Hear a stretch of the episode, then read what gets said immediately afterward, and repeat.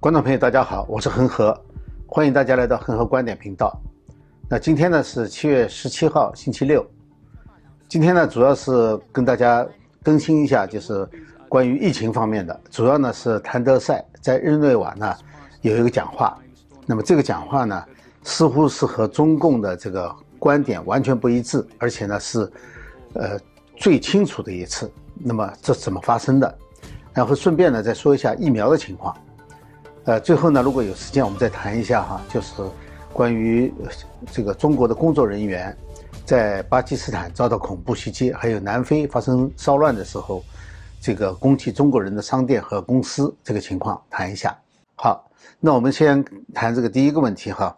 就是关于谭德赛的讲话。呃，那目前呢，就是关于疫情方面呢，由于这个，呃，疫苗在一些发达国家普及，所以很多国家呢就开始开放。但就在这个时候呢，这个德尔塔变种，就是印度变种啊，呃，开始肆虐，在很多国家呢，新的这个病例当中，主要的都是这个德尔塔变种。那么，所以有些国家呢，不得不又重新收紧。呃，这个呢是大家正在观察的。所以这几天呢，关于疫情方面呢。关注度是比较高的，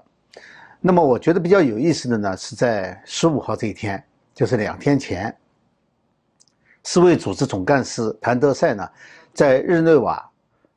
发表了一个到迄今为止被人认为是最清晰、最强硬的、最强烈的信号。那么这个信号呢，是为什么说它强烈呢？重要呢？是因为它和世卫。中国的第一阶段所谓联合研究报告，是持完全不同的观点、完全不同的态度的。呃，那么他这个讲话当中呢，谈到的几点哈，第一点就是中国应该和世卫组织去分享早期的原始数据。那么也就是说呢，他说这个原始数数据呢，指的是在这个疫情大流行之前。或者大流行开始的时候，那些病例的原始数据，他说这一部分呢，中国没有和世卫调查组分享，所以他觉得这次应该很重要的。那么第二点呢，他说，呃，中国呢应该向世卫组织提供武汉病毒所的信息，啊，这个就很有意思了，也就是说。他认为这个病毒所的这个信息呢，可能对这个溯源或者查清早期发病情况是有帮助的。他特别谈到，就作为一个医学专家，因为谭德赛是医学专家，说他知道实验室的意外是可能发生的，呃，因此呢，不应该过早的对实验室泄露下定论。那么他没有说怎么下定论哈，但是显然因为第一次的报告呢，是基本上就下了定论的。就说这是极不可能的，所以他所谓的不能够过早的下定论，实际上是否定了这个极不可能的说法。所以说，他说大概意思呢，就是要相关实验室疫情和疫情发生时候的直接资料，就是关于这个武汉病毒所的直接资料，这样的话才可以排除这个疫情和实验室的关联。所以他这个理由是很充分的。我想，也是给中共留点面子吧。就是说，你不提供的话，我们没没办法来排除你的实验室的嫌疑，是这个意思。然后第三点呢，他就是承认，就是世卫组织不是在第一个报告当中，就是和中国的一个联合研究结果的这个报告当中呢，是否认了实验室泄露病毒的。他就说这是一个极不可能的。那么他就认为这个结论呢是过早推断了，也就是说，他基本上把这个第一个结论呢就推翻掉了。所以这个很有意思的话，呃，因为虽然在第一阶段这个报告之前或者是报告出来的当天，呃，谭德赛已经表示过了，就是说表示了一种不同的看法，就是说不能够排除实验室泄露的可能性，是当时做了个表态。但是当时呢只说了这一句话，而且呢是比较含糊的。像这一次啊，这么清晰而且这么全面的表达呢，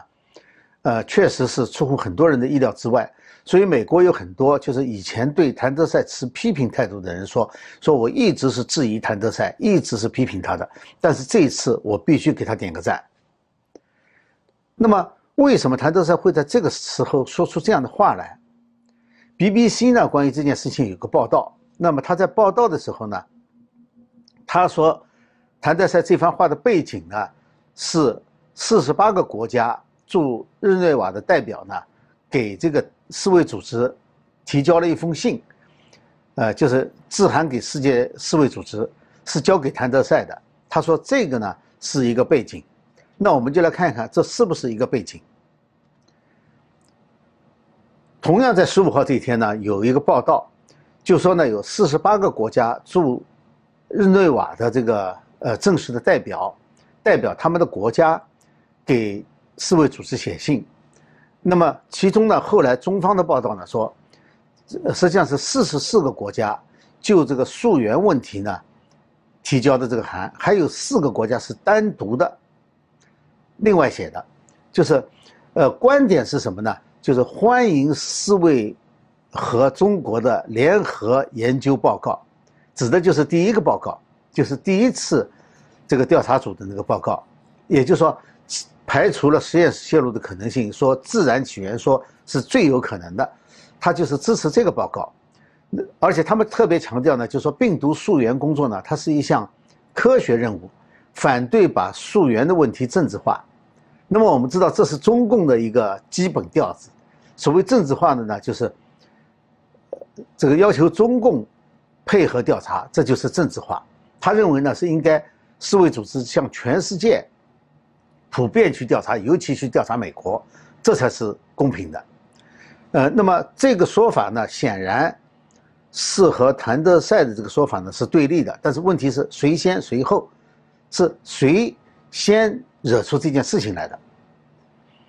那么，这这个报告的来源我专门查了一下哈，就是说说这个有四十八个国家写信给世卫组织哈，其实世卫组织没有这个报道。查一下以后呢，实际上最早的时候是来自中国，就是十五号这一天哈，呃，外交部开了一个这个记者会，就是例行记者会，在记者会上呢，有一个记者提出了一个问题，他没有说是谁哈，提出了个问题，那么。这个外交部发言人呢，针对这个问题做了回答，就把这些观点呢都列出来了。实际上，在提问的这时候就已经提出观点来了，就说这四十八个国家要求非政治化，怎么怎么，你怎么看？实际上是把这个答案已经说出来了。那么我们知道，十五号的时候，外交部开记者招待会的时候呢，这时候他比日内瓦的时间早了六个小时，因为北京时间更早嘛。而这个四十八国的这个信件的话，如果真的有的话呢，那应该比这个记者招待会更早。所以说，谭德赛呢所说的话，应该是，就是你可以解释为对这封信对外交部的这个发言人的讲话的一个正式回应。但只是他没有说他是回应了，就是说，因为在同一天发生了同样相关的一件事情。那么我就查一下，这报道哪来的？中文报道全部是来自中共的喉舌，几乎无一例外。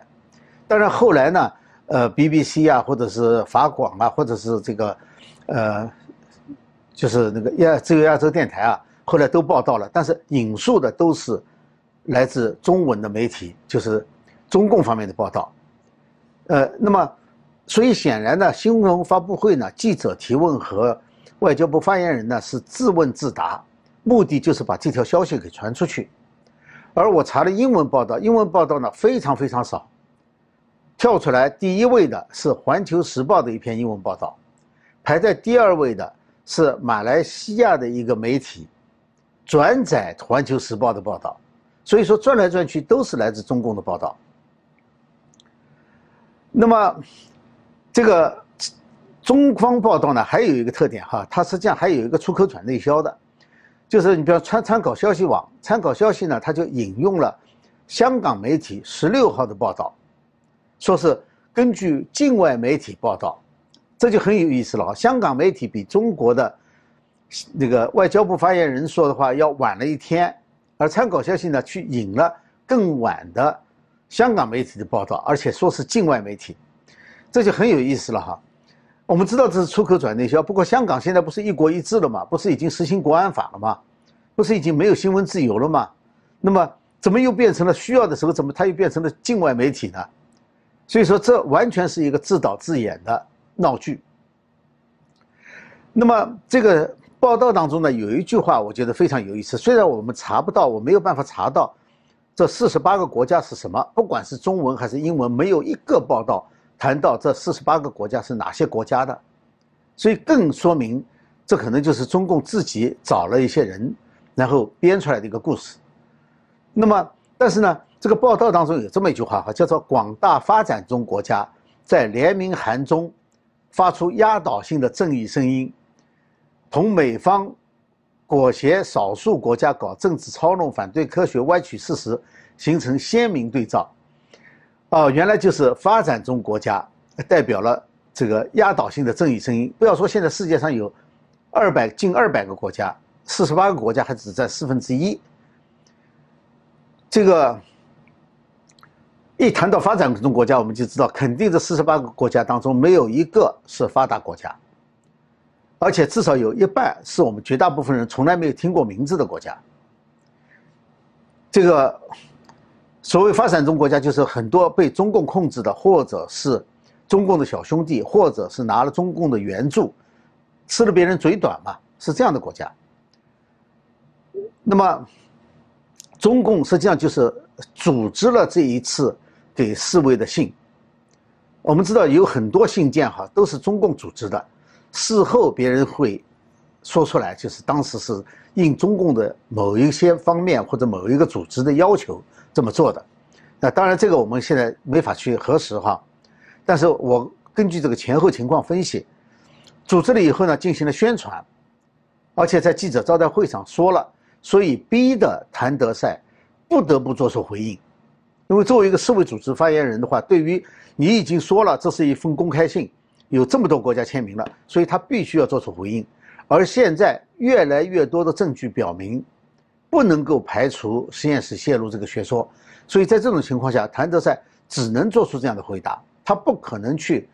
得罪世卫世卫组织主要的捐款人，不仅是美国，包括欧洲。所有的发达国家，因为绝大部分是来自发达国家的捐助或者是会费。那么问题在就是，我觉得问题在于中共这种事情呢，他不做也罢，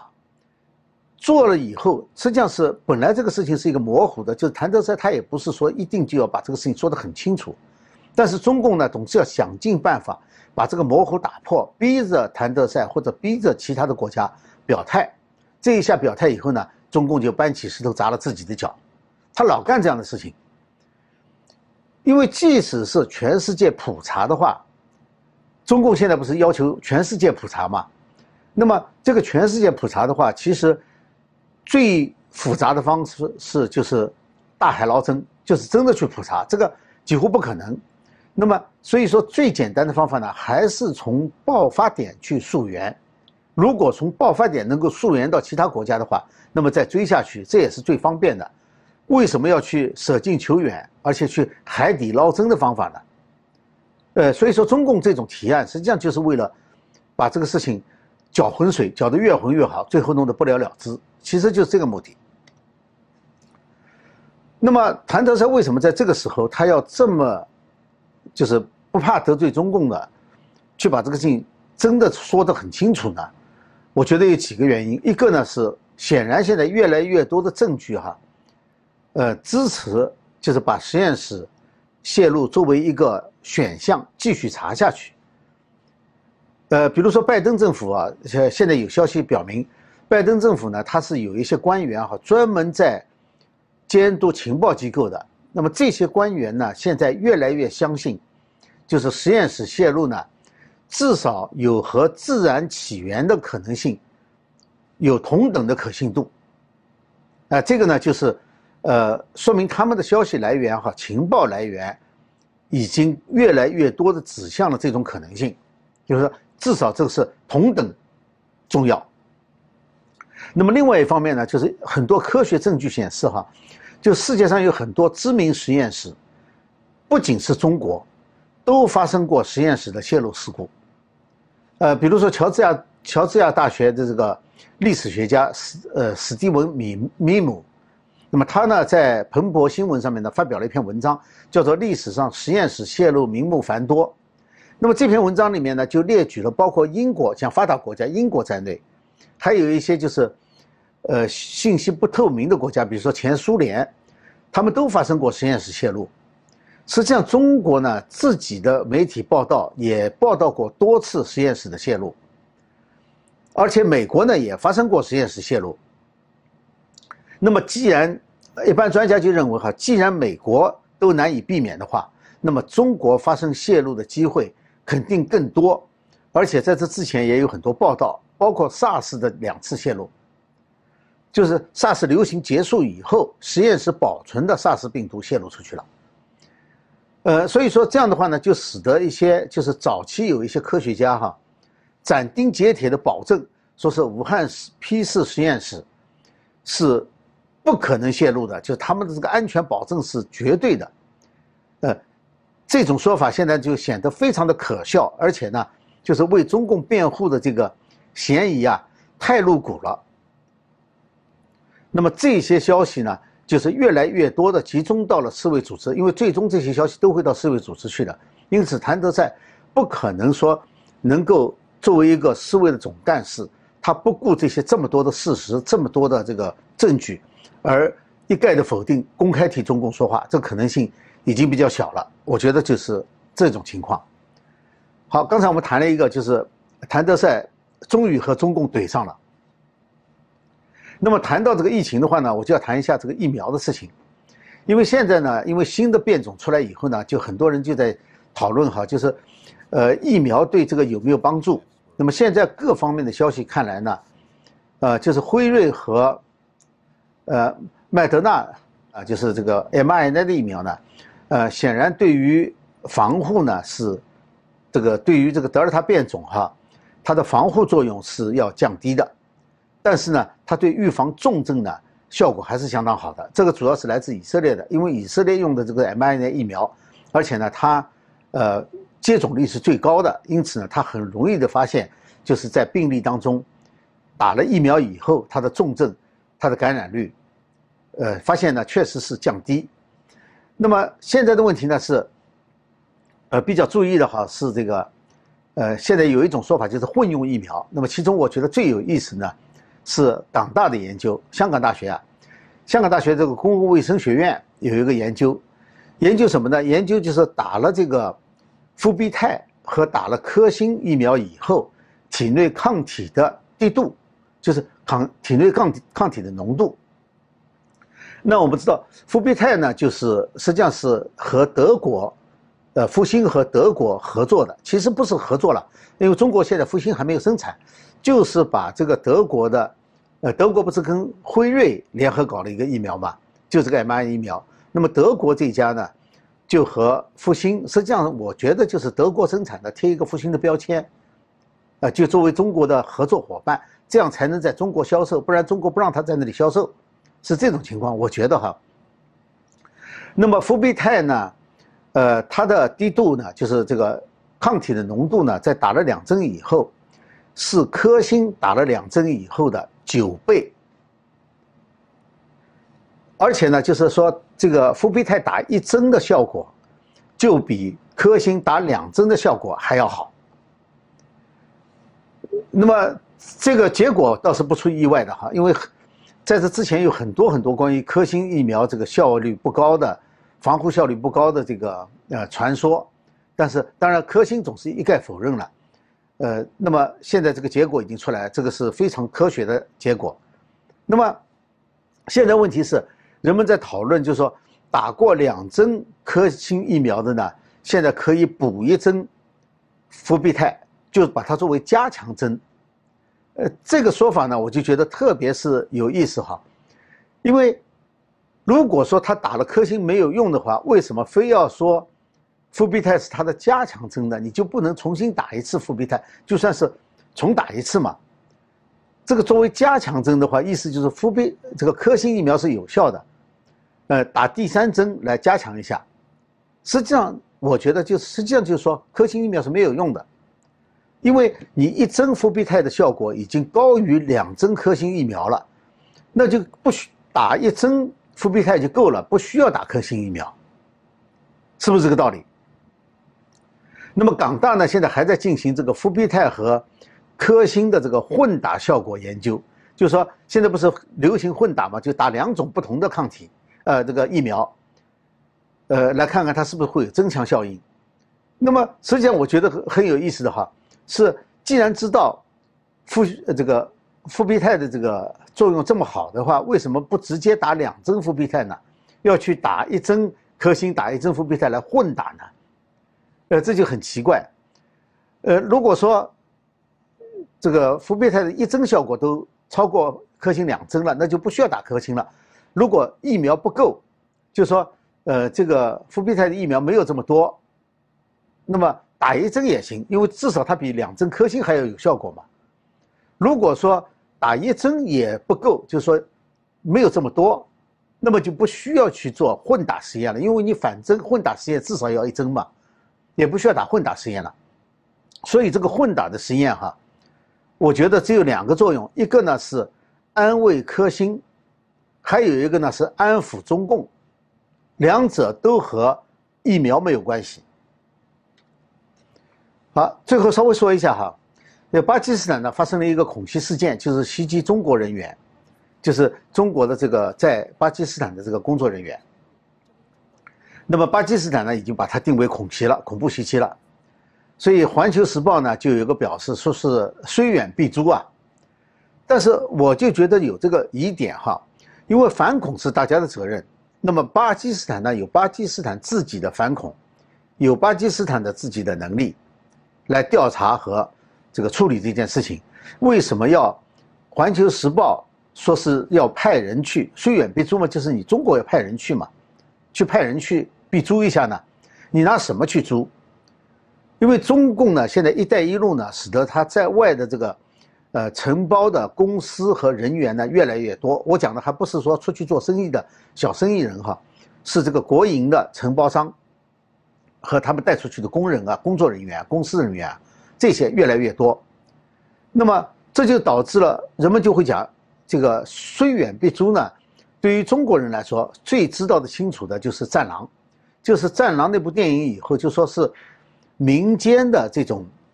英雄人物出去抢救、去去救援。呃，但是现在“一带一路”在外面的人员多了哈，如果没有这些人员在国外的话，就是不会发生。中国在外的人员被袭击这种事情的话，那么拍一部《战狼》这部片子呢，在国内还是很有效果的，洗脑的作用、宣传的作用还是有的。但是呢，在外人员多了以后呢，你就难免和当地人员发生冲突，甚至遭到恐怖袭击的可能性，这个就不能排除。你像巴基斯坦就已经发生了，我们也知道，其他的不是恐怖袭击哈，就是当地人的这种袭击事件，上次也谈过，发生过很多起。那么这样的话呢？就一旦发生了什么事情以后，却没有战狼出现的话呢，那么这种电影的洗脑效果就会差很多，甚至会起到反作用。你像这次在南非不是发生大规模的这个暴力骚乱嘛，就有很多中国人开的公司和商店呢被洗劫一空。那么在这种情况下呢，我们发现哈，就是凡是传出录像来的，在那里谈的，发现既没有来自使馆中国驻南非的使馆领馆的帮助。也没有民间的战狼出现，也就是说，让他们在那里是自生自灭的。有很多人被洗劫一空以后，连吃饭的地方都没有了。这就是这些煽情电影的副作用，就是随着中共对外扩张，哈，他所宣传的那种战狼的作用啊，是需要兑现的。这个在国内其实这是在对外哈，对内其实也是要兑现的。你比如说，现在国内他放一部片子叫《中国医生》，那讲的就是在疫情的过程当中，就是说不管你怎么样，医生都是要救死扶伤，以这个为第一位的。这个也许在没有发生疫情的时候，对于一部分人可能会有作用，但是当发生了疫情以后，有这么多人求医无门的时候，当然还在这之前也有很多很多人都知道中国看病难、就医难，那么这种人。看到这样的电影以后，你说他会起到什么样的想法？就说这种电影，对于经历过疫情的，对于经历过中国看病难的中国人来说的话，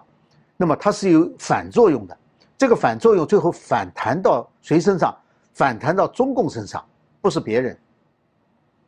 好，那么我想呢，今天呢，主要是就简单的说这两件事情哈，一个是世卫组织，呃，谭德赛跟中共怼上了，原因呢，很可能是中共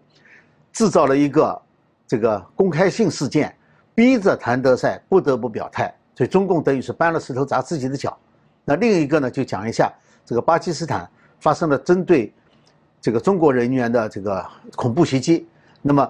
重点讲了一下这个“战狼”的效果，就是在中国人员在海外受到袭击的时候，包括在南非私人机构被就是私人公司被袭击、被骚乱、骚乱、被抢劫时候，时候这种这个“战狼”这种电影，它会起反作用的。好，今天呢就和大家讨论到这里哈。如果觉得这个节目对你有所帮助的话呢，呃，请订阅、点赞和转发。好，谢谢大家，我们下次节目时间再见。